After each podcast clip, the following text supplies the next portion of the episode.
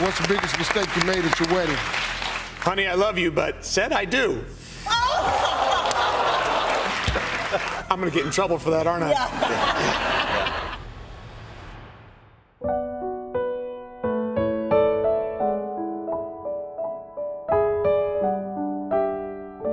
嗨，大家好吗？欢迎收听《黑天鹅》。社群媒体上，一对郎才女貌的夫妻档并肩坐着，再滑几下是他们抱着三个小孩幸福的模样。这一家人灿烂的笑容，就像是牙膏广告里才会出现的那种闪闪发光、耀眼夺目。但出乎众人意料的是，某一天丈夫竟然在知名的电视节目中公开表示，这段婚姻是他做过最错误的决定。这一句听起来像是在做效果的话，当场换来一阵尴尬的笑声。然而三年后，所有人才明白，原来他并没有在开玩笑。案件发生在美国伊利诺州的昆西市，这个居民数约四万人的小城位在密西西比河畔，它的农业和制造业发达，有着“宝石之城”的美称。富比士杂志更是在二零一零年将昆西市列为美国最适合养家的十五个小城市之一。对于故事的主人公一家来说，他们的人生就在这个地方展开。从两人相识相爱到组成家庭，昆西这片优渥的土壤都稳稳支撑了他们茁壮。然而，他们十年的婚姻不仅孕育了爱的结晶，也催生了仇恨的枝芽。是什么样的愤怒让凶手选择用十四发子弹宣泄？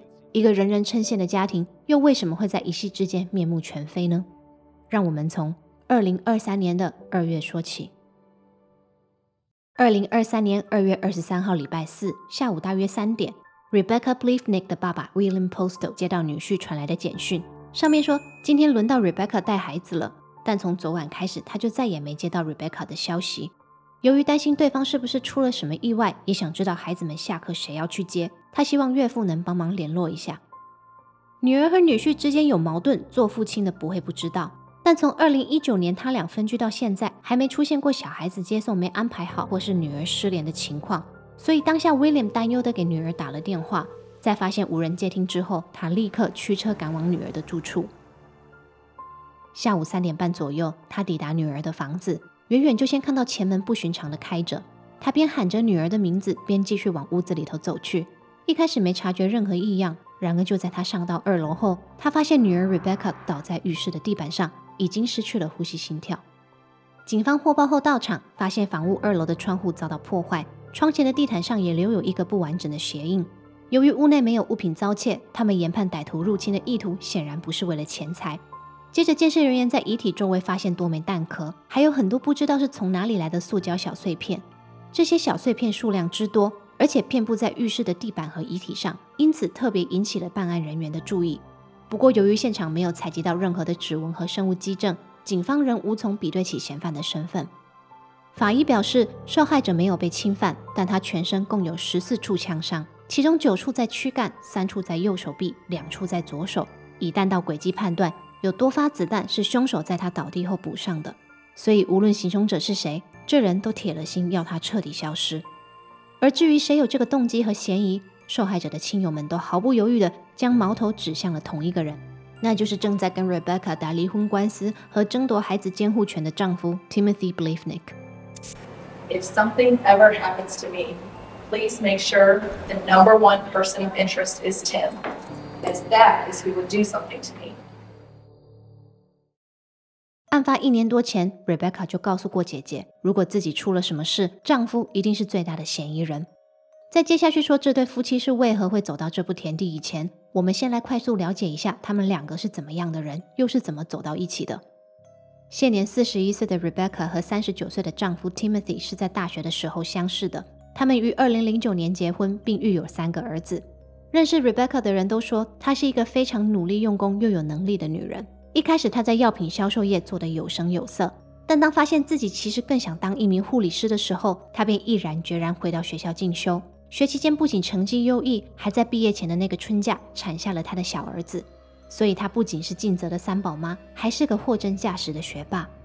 不过，样样优秀的 Rebecca 让人最感动的是，她还有一颗善良的心。从护理学院毕业后，她开始在昆西当地的医院工作。美国新冠病毒大流行期间，她自愿担任旅行护士，往来不同的医院为有需要的病患服务。丈夫 Timothy 呢，是一位业务开发专员。他事业发展的不错，但他在运动领域的表现更为出色，尤其是美式足球，他打得特别好。二零一九年，他入选母校昆西大学的体育名人堂，随后又跟家人一起上电视参加知名游戏节目的拍摄。虽说不是什么明星，但活跃在昆西社区的 Timothy 也是蛮有存在感的。不过，当二零二零年游戏节目正式播出的时候，他的一番话让众人都吓了一跳。在那个环节，主持人会问参赛者问题，给出的答案若是越受欢迎，得到的分数就会越高。而当 Timothy 被问到你婚礼当天犯下最严重的错误是什么，他会说：“老婆，我爱你哦，但我最大的错误就是说了我愿意。”此话一出，摄影棚的空气瞬间凝结，连以往幽默感十足的主持人也难得沉默不语。What's the biggest mistake you made at your wedding? Honey, I love you, but said I do. Not my mistake. Not my mistake. I love my wife. I'm gonna get in trouble for that, aren't I? 做节目开开玩笑是常有的事，大家也都当 Timothy 是在做效果。然而众人没料到，这对夫妻的关系是真的岌岌可危。其实，在节目播出前，二零一九年二月，两人就分居了。他们不和的原因没有对外公开，但根据法庭记录，提出离婚的是男方，而女方为了孩子们一直尝试着挽回。然而，男方的心意坚定，他收拾好行囊，搬到距离婚房约五分钟车程的租屋处生活。从那个时候开始，小孩们就两边跑，周一、周二跟爸爸，周三、周四跟妈妈，周末呢，两个人就轮流带。Timothy 对这样的安排很是不满，最终他在二零二一年一月正式提出离婚申请。由于夫妻俩在房产和监护权的分配达不到共识，他们也在同年打起了漫长的离婚官司。两人此时已经完全撕破脸了，开始互相申请保护令与禁制令。他们之间的冲突频繁，法院甚至命令他们在交换孩子的时候不得离开自己的车辆超过三英尺。官司如火如荼进行中的同时，Rebecca 也多次向身边的友人表达她对自身安全的担忧。他表示，Timothy 的情绪越来越失控，甚至不惜在孩子的面前对他出手。他很害怕，但他更怕 Timothy 会带着孩子们远走高飞。尤其在禁制令申请不通过的情况下，他唯一能指望的就是法院将监护权判给他。经过了好一番折腾，他终于盼到审判的开庭时间，日期就定在今年二零二三年的三月。但谁知道，Rebecca 根本还来不及出庭，他的人就已经先进了棺材。最遗憾的是，他对这场劫难的到来早有预感。He screamed in my face. He shoved me in front of the kids. He's thrown things across the room where the kids and I were standing. He's punched a hole in the He wall. already has lied multiple times to paint himself as a victim and me as the perpetrator when it is absolutely the other way I'm around. putting this in writing that I'm fearful he will somehow harm me, come after me, or will try to do something to me that takes me away from the kids or the kids away from me. 头号嫌疑人 Timothy 知道警方势必会找上他，他也不躲不藏。二零二三年三月一号，警方来到了 Timothy 的住处，但令人惊讶的是，Timothy 不仅让办案人员随便看，爱搜哪里就搜哪里，还主动交出车库和所有电子装置的密码。他自信和配合的程度之高，让人不禁觉得或许他真的是清白的。但 Timothy 装模作样还装没两个礼拜。二零二三年三月十三号，警方宣布他们已经掌握足够证据，逮捕了 Timothy，并将他以一级谋杀与入侵民宅等三项罪名起诉。由于伊利诺州施行速审法，不被允许保释的犯人可以行使该权利，要求法院在一百二十天内审理对自己的告诉。因此，Timothy 的审判推进得非常快。案发一个月后，Timothy 在法庭上答无罪抗辩，他的庭审也于二零二三年的五月份正式开始。辩方律师表示，离婚离得不愉快，夫妻有强烈的争执，这些都只是犯案动机而已，并不代表 Timothy 就是下手行凶的人。他认为检方握有的都是间接证据，案发现场既没有采到指纹，也没有验出任何 DNA，因此他请求陪审团判 Timothy 无罪。确实，检方是没能直接证明 Timothy 到过案发现场，但这一点不太需要担心，因为 Timothy 自己早就给自己挖了好多的坑。首先，他的通联记录和数位足迹是重量级证人。Timothy 热爱健身，因此他二十四小时都佩戴着健身手环。这个装置能联动手机的应用程式，帮用户追踪心率、睡眠和压力水平。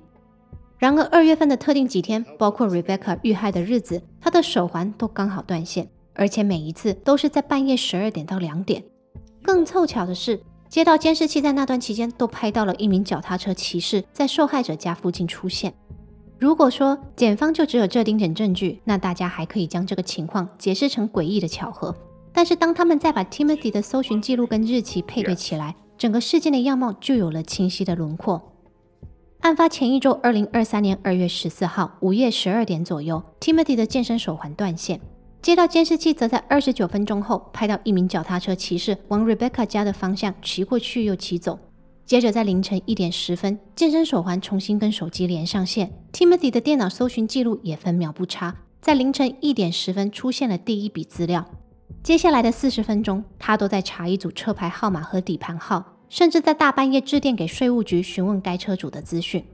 问题来了，这台车的车主究竟是何方神圣？能让 Timothy 这么执着，这么有兴趣？原来车主的身份是 Rebecca 在医院的同事，也是他正在暧昧的对象 Ted Johnson。二月十三号的那个晚上，他到 Rebecca 家过夜，而他的车子就停在房子后面的车道上。因此，检方表示，Timothy 在十四号凌晨势必到过 Rebecca 的住处，才有办法看见那辆车的车牌和底盘号。而且一周后，二月二十一号和二十二号的凌晨，Timothy 的健身手环又再次断线。同一时间。那名脚踏车骑士也再次出现在监视器画面中，骑着相同的路线。检方认为这根本不是巧合，而是 Timothy 一直在偷偷监视和策划谋杀的证明。The videos that you saw, just those videos, if that's all we had, you should absolutely go out here and find him not guilty. If it was just the videos. But it's not just the videos. It's the videos and how they relate to the look at. and how they relate to the computer activity and how they relate to the searches that he made at 1 o'clock in the morning on February 14th. Yeah, there was a prowler in Taylor Hyman's yard. The prowler's right there. We know he sits right there because he was searching for the car that was in Becky's backyard at the same time. It wasn't a random prowler, it was the defendant. 接下来，检方继续贴出 Timothy 其他的搜寻记录，我为大家念几笔出来。要怎么用铁锹把门打开？如何自制手枪的消音器？昆西警察的平均反应时间？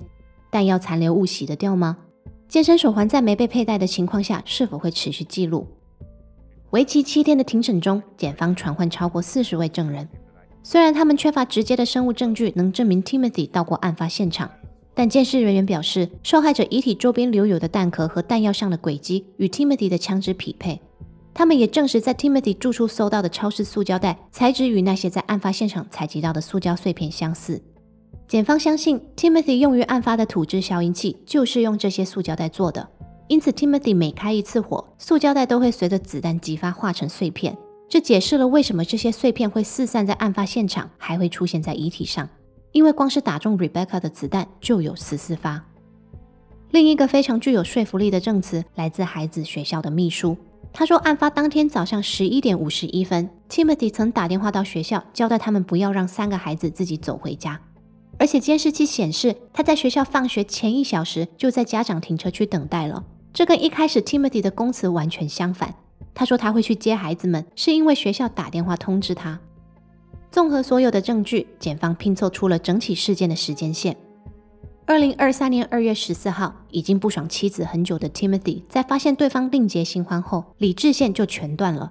尤其想到三月的离婚法庭，自己可能会失去孩子的监护权，他认为他得先下手为强，否则后果就是全盘皆输。因此，Timothy 开始认真做功课，研读如何入侵房屋和制作枪支的消音器，还不忘排除健身手环追踪他的可能。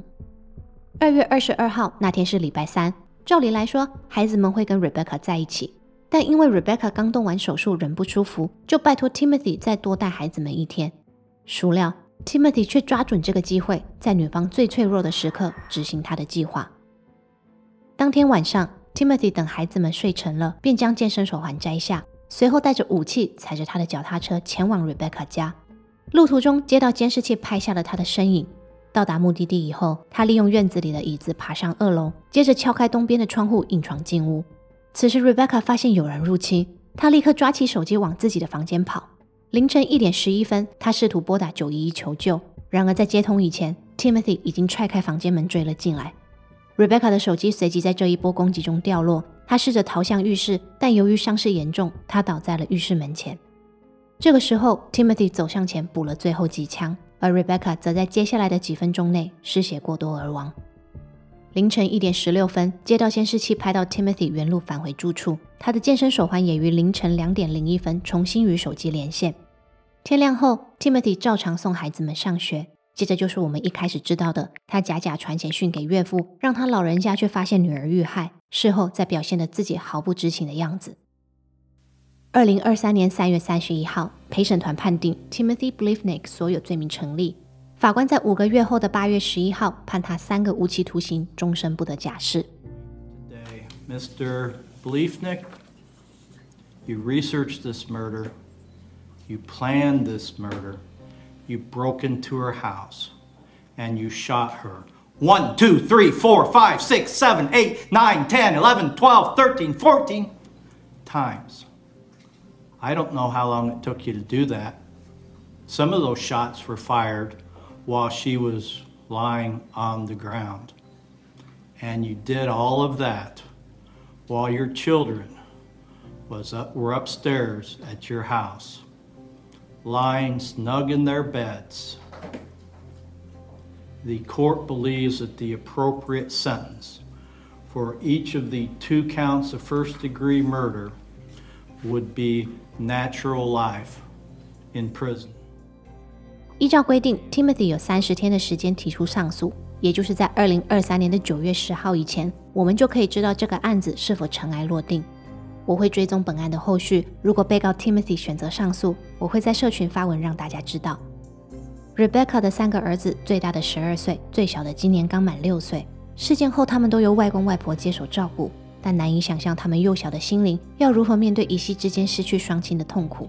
这个案子特别令人惋惜的原因，在于 Rebecca 很早就感觉到自己的生命受到威胁，也试着寻求法律途径，用适当的方式保护自己，但最终悲剧还是发生了。